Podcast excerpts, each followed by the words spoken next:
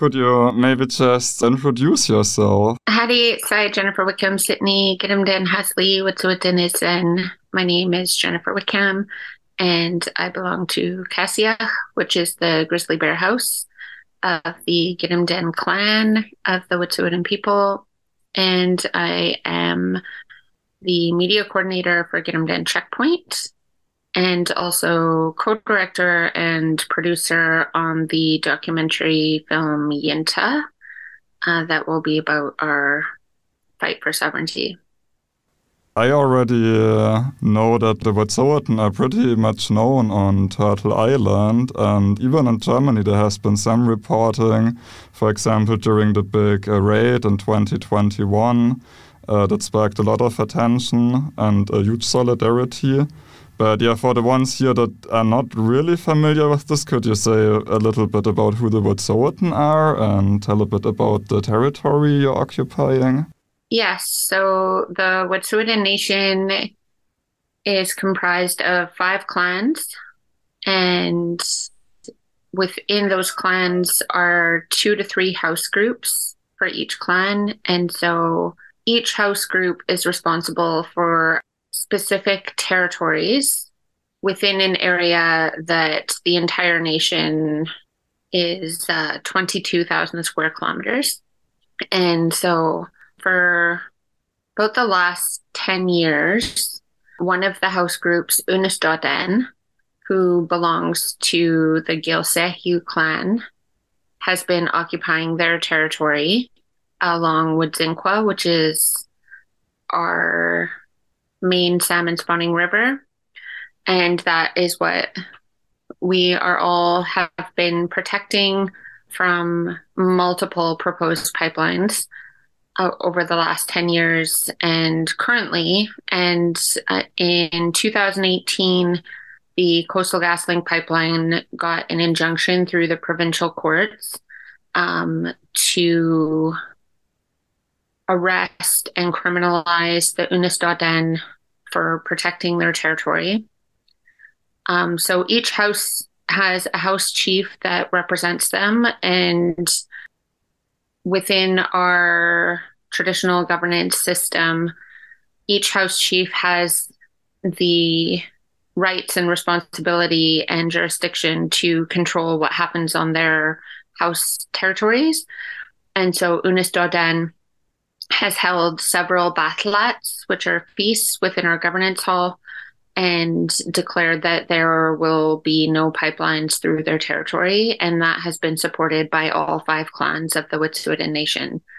And so when the provincial government illegally imposed this injunction against Frida and her family, Cas Yikh, which is the house I belong to, and whose territory is on the opposite side of the river from where Unist'ot'en is, decided that we were going to take action and set up the Gidimt'en checkpoint as a way to support Unist'ot'en and protect them against what we knew was going to be coming. The RCMP, which is the federal police here in so called Canada, we knew that they would come in and enforce the injunction by arresting um, anyone who was in their way. And so we set up Gidimt'en Checkpoint. And part of the reason that we did that is not just, I mean, it was a way of us physically showing our support to Unist'ot'en because all of our chiefs have always supported Unist'ot'en in the feast hall. And we all depend on the river but also Frida and her family belong to our father clan. So within our traditional system, uh, you follow your mother's side, and but your father clan has a huge role in your life. And Frida and her family and Unist'ot'en are part of our father clan. Also, my sister Sleydo' and her family have been occupying a part of our territory for the last 10 years. So they were supported by our clan to go and complete a construction of a cabin and move out there full time. So they've been living out on the territory full time for the last 10 years. And um, uh, they moved out there with one son, and now they have three children. And um, Den checkpoint is just literally down the road in their backyard, essentially, where the pipeline wants to go through. And so the space that we have occupied is actually an ancient village site. And so there's a creek, Sel Saikwa, uh, also known as Lamprey Creek in English. Um, and that is a place where the lamprey eels would spawn and nations all surrounding nations would come and gather at this place to harvest lamprey eel it used to be one of our main um, food sources. And of course we also heavily depend on salmon that spawn in Wedzin-Kwa in the river. And so it was always a critical place for our people and all of our surrounding nations. And so it's also where the road uh, turns to go up to Unist'ot'en. So we knew that the RCMP and Coastal GasLink would have to go past us in order to get to Unist'ot'en to enforce the injunction. And so that's the place where we um, set up the checkpoint.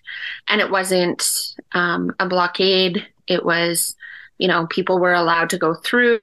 There were certain industries that were allowed to go through, um, but they did have to follow the prior and informed consent protocol as set out by the UN Declaration on the Rights of Indigenous People. And if they were unable to answer the protocol questions, much much like the protocol questions that Unist'ot'en had been using for 10 years, um, if they did not have the consent of the hereditary chiefs, they were not allowed to pass. Um, and so we were enforcing that uh, with the checkpoint. So we have been occupying that space since 2018. And since then, we have also reoccupied the site right at the confluence of Lamprey Creek and Wedzin-Kwa. And we have a, a tiny home set up and um, we last year started construction of a feast hall uh, so that we're bringing our traditional governance back to the Yintah, back to the land. And we're hoping to have that construction completed by this fall so that we can start feasting and practicing our governance out on the territory. So I really understand it. It's not like a pipeline protest. It's really like yeah, you're reoccupying your land. So I was wondering on the ground how is the life at Gidimt'en checkpoint? What is happening there? Well, it's still very much winter. um, and so, yeah, we two summers ago, I guess it was now, we built a cabin uh, for our Denise Woos, our house chief Woos. And so there are folks that are living out there full time and also folks that are staying in the tiny homes over the winter they so in the fall they actually started the drilling beside Wedzin-Kwa. Uh, so folks that are familiar with Coyote Camp from 2021, the occupation of the drill pad site started work. Their plan is to drill underneath the river. And because the ground is so unstable. They were they're planning on inserting these huge concrete cylinders underneath the river and then putting feeding the pipe through that those concrete casings. And so they started the test drilling and then they started the drilling in the fall. And so they've been um, trying to continue that work over the winter. They've run into so many setbacks and complications with their work. I think partly due to the weather. We had some really severe cold weather, and then it would get really warm, and then it would get really cold. And so the weather has been on our side. and also, I think that part of the issue is the, the just the composition of the ground itself. So the the territory of Unist'ot'en actually translates to the place of rocks.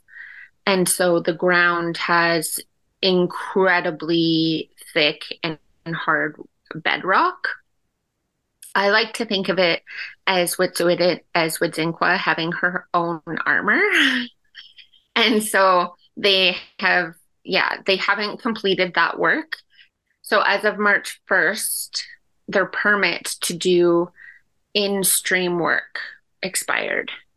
And I'm not sure if they're going to be able to do those permits because the, like I said, the, the ground is so unstable and we're going to be going into spring now. So everything will be thawing and it's not safe for them to continue to do the work. And so, yeah, that is a huge win for us because that means that they will have to try again next winter, which will delay their project by another year. So they were actually originally planning on having this pipeline completely operational by now. And it's not. And so now they're telling their investors, oh, by 2025, we will be completely operational and sending fracked gas to the coast. Um, but if they get delayed another year, then obviously it won't be fully operational by 2025. Um, so, right now we're doing a lot of work around the investors because the project has more than doubled in their original projection of the cost. So originally it was $6.6 billion for the entire project and currently they are at um, $14.5 billion. And it's expected to increase even more, especially if they have to continue the construction part of it by another year. Um, so they haven't completed the Wedzin-kwa crossing. Um, we're working very hard on targeting the main investor is the Royal Bank of Canada which is the largest business in so called Canada. And yeah, targeting the investor groups like KKK, or, or sorry, that was a slip, the KKR. KKR, which I know there was a lot of work that folks were doing um, over in kind of your neck of the woods because I think one of their main offices is in London. And then there's also AIMCO, which so KKR is an international company, and um, they have offices in New York and London, and I'm sure other places. But those have been the the main two targeted places where folks have been taking actions and doing solidarity work. And then there's AIMCO, which is, you know, a lot of organizations have their are invested in AIMCO for their uh, retirement funds, like the RCMP, the federal police. All their retirement funds are invested in AIMCO, which is one of the companies that is that owns the Coastal GasLink pipeline. And so bringing to people's awareness that that is a huge conflict of interest on behalf of the RCMP to be enforcing um, this injunction and and uh, colluding with uh, industry when you know their their retirement funds are tied up in this project. There's been a lot of work done by different unions, like the uh, Teachers Federation, also has their retirement funds in AIMCO, and so there's been a lot of divestment work happening and the RBC AGM is coming up um, on April 5th. So last year, we had a group of our hereditary chiefs go to Toronto in Ontario and do some actions, and, and they were actually going to attend and ask questions at the RBC AGM and make shareholders aware of the genocide that they're financing against our people. at the last minute it's it was actually right as soon as our hereditary chiefs plane landed in toronto uh, rbc announced that they were going to be switching to an online forum for the agm and this year they announced that they are not going to be holding it in toronto where all of the major banks in canada hold their agms and have been forever uh, they're actually going to be holding it in Saskatoon, which is a small city in the province of Saskatchewan, as a way to try and get away from all the attention. Um, so that's coming up on April 5th. So we'll be doing a lot of online actions and uh, calling for solidarity events um, on that date as well. Yeah, you were already uh, talking about about the international connection. I assume the gas, hopefully not, but if it's gonna be transported and also of other pipelines. It's not going to Europe, I assume, but there are still interconnections, for example, in terms of finance. And also here, I know from Germany that there are quite a lot of struggles against LNG here too and against expanding the LNG infrastructure. So I was wondering if if you know about some of the international connections and uh, maybe also movements, you you would see like to see some solidarity. Yeah, I'm not sure that they have secured where the LNG is going to be shipped to. I mean, we hear a lot about like China, but I, I don't think that they have secured those contracts. Um, not that I'm aware of, anyway. I think that LNG is definitely on its way out. It's a dying industry, and there's a lot of places that are moving away from it. And so um, the the project itself is not viable.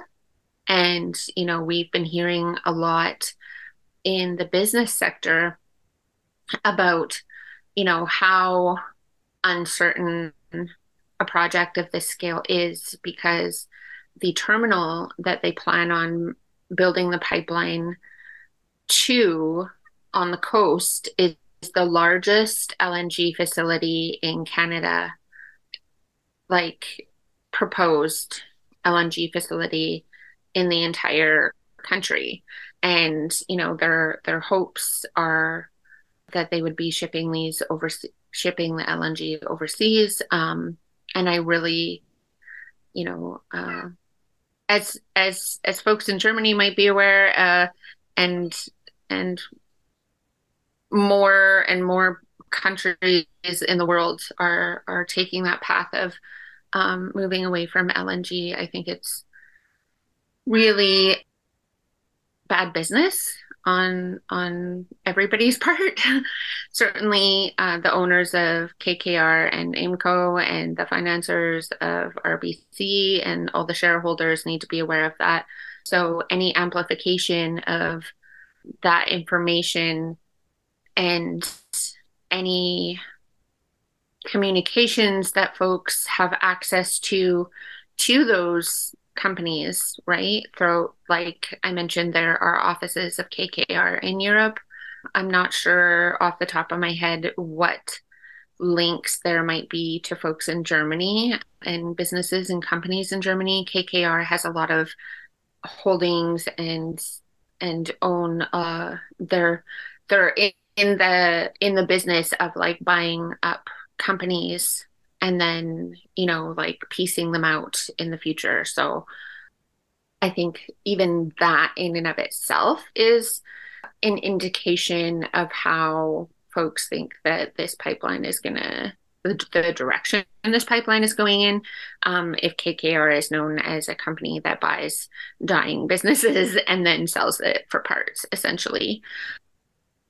So i think there's certainly solidarity work that can happen around amplification of what is happening and you know targeting like the owners and the investors and shareholders for these companies and businesses. And uh, i think one of the main things that you know you have already stated and one of the things that we try to impress on people is that this is more than just a pipeline because they're as hard as we have been fighting against Coastal GasLink and as much time and effort and money has gone into um, protecting our headwaters, the real issue here is our sovereignty and our rights and our responsibilities and our jurisdiction to do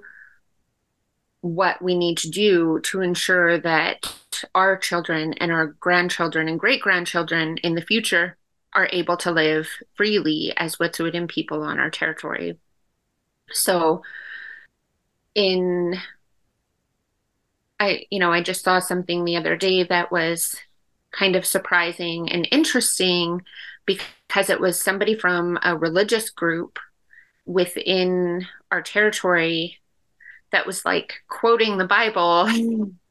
which surprised me and was, you know, it made me a little curious because they were saying, you know, as as people that follow this faith, we also need to take action to support the Wet'suwet'en because they have been wronged and this is their land and we're just visitors here, which was really interesting and I think the right tone the Wet'suwet'en have never signed a treaty.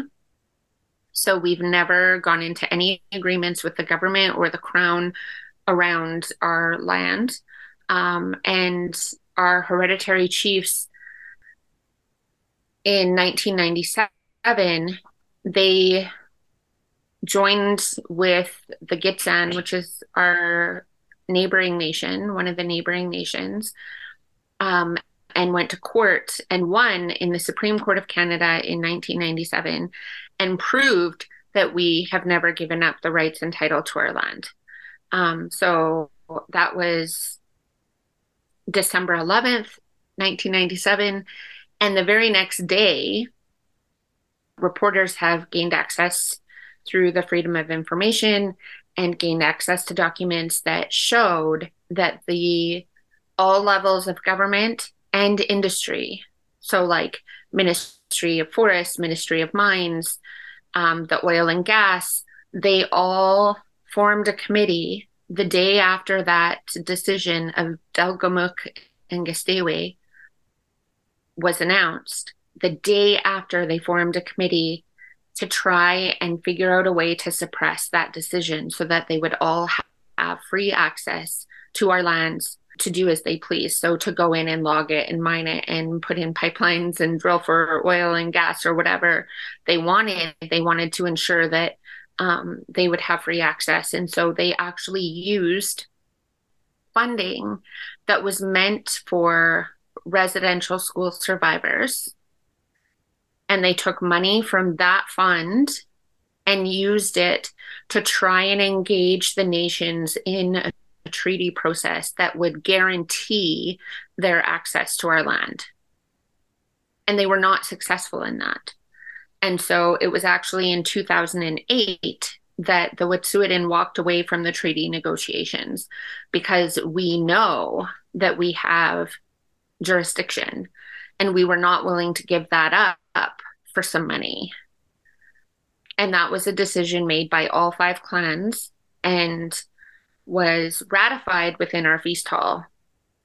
And, and so it's the same process that all of our clans have taken in order to ban all pipelines from our territory because it's our responsibility to make sure that our children and future grandchildren are able to live as Wet'suwet'en people and harvest our medicines and our foods and our berries and all the animals are able to like live freely on our on our territory.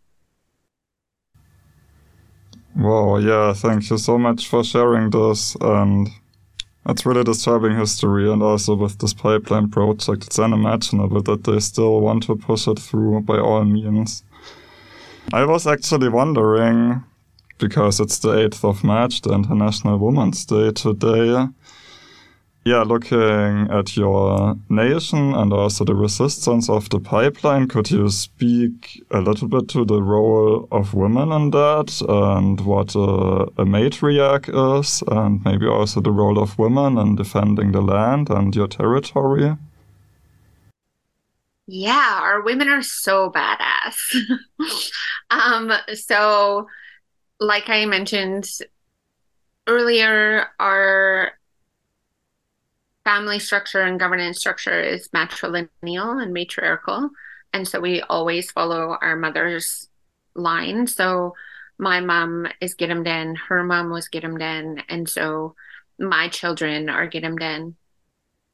And so the women have always had really important roles within our communities and our governance structure. Um, um, it's the matriarchs, and so our uh, our word in Wet'suwet'en is Tsakozit. So we have our Denizit, which are our male chiefs, and our Tsakozit, which are our female chiefs. And it's always the Tsakozit that give direction to the Denizit. And so I think it's interesting and probably obvious to folks that are following what has been going on that Frida is the spokesperson for Unist'ot'en and my sister Sleydo' is the spokesperson for Gidimt'en Checkpoint.